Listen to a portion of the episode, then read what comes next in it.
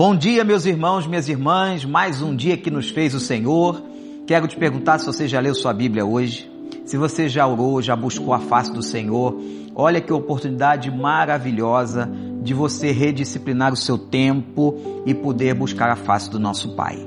Vamos a mais um salmo de hoje, um salmo de Davi, salmo de número 28. Estamos fazendo reflexões nesses, em alguns salmos e retirando deles alguns pontos mais interessantes, como é o salmo de número 28.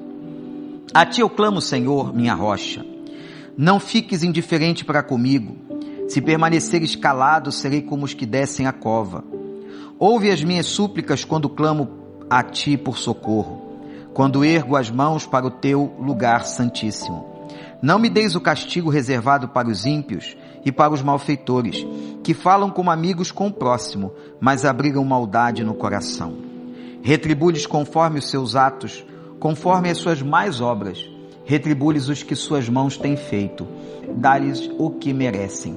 Visto que não consideram os feitos do Senhor, nem as obras de suas mãos ele os arrastará e jamais os deixará reerguer-se.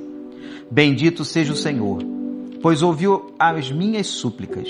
O Senhor é minha força e o meu escudo. Nele o meu coração confia. E dele recebo ajuda. Meu coração exulta de alegria, e com o meu cântico lhe darei graças. O Senhor é a força do seu povo, a fortaleza que salva o seu ungido. Salva o teu povo e abençoa a tua herança. Cuida deles como seu pastor e conduze-os para sempre. Amém.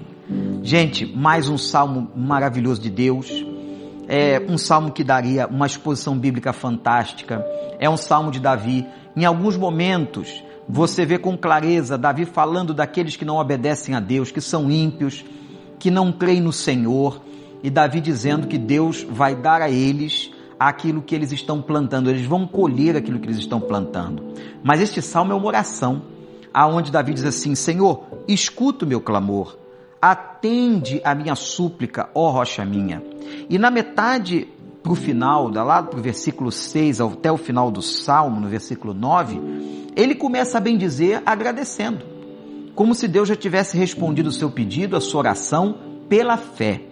É assim que nós devemos nos comportar. Pela fé, agradecer a Deus, gente, pelo que Deus está fazendo, pela provisão do Senhor e a certeza de que nós vamos passar por esse mar revolto e vamos ter a vitória. De um jeito ou de outro, a vitória é nossa em Cristo Jesus. Davi diz: O Senhor é minha força, o Senhor é o meu escudo, nele o meu coração confia. Confie em Deus. Confie no Senhor. Não deixe tua fé vacilar agora. É nessa hora que você precisa mostrar toda a confiança no Senhor. Que o teu coração exulte de alegria. Coisa do Espírito Santo. A alegria, lá em Gálatas 5, também é parte do fruto do Espírito.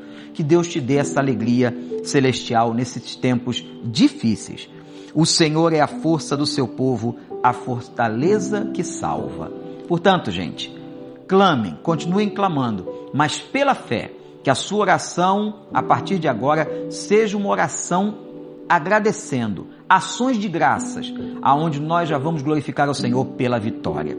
Que Deus continue te dando força e que você continue entendendo que Ele está no controle de todas as coisas.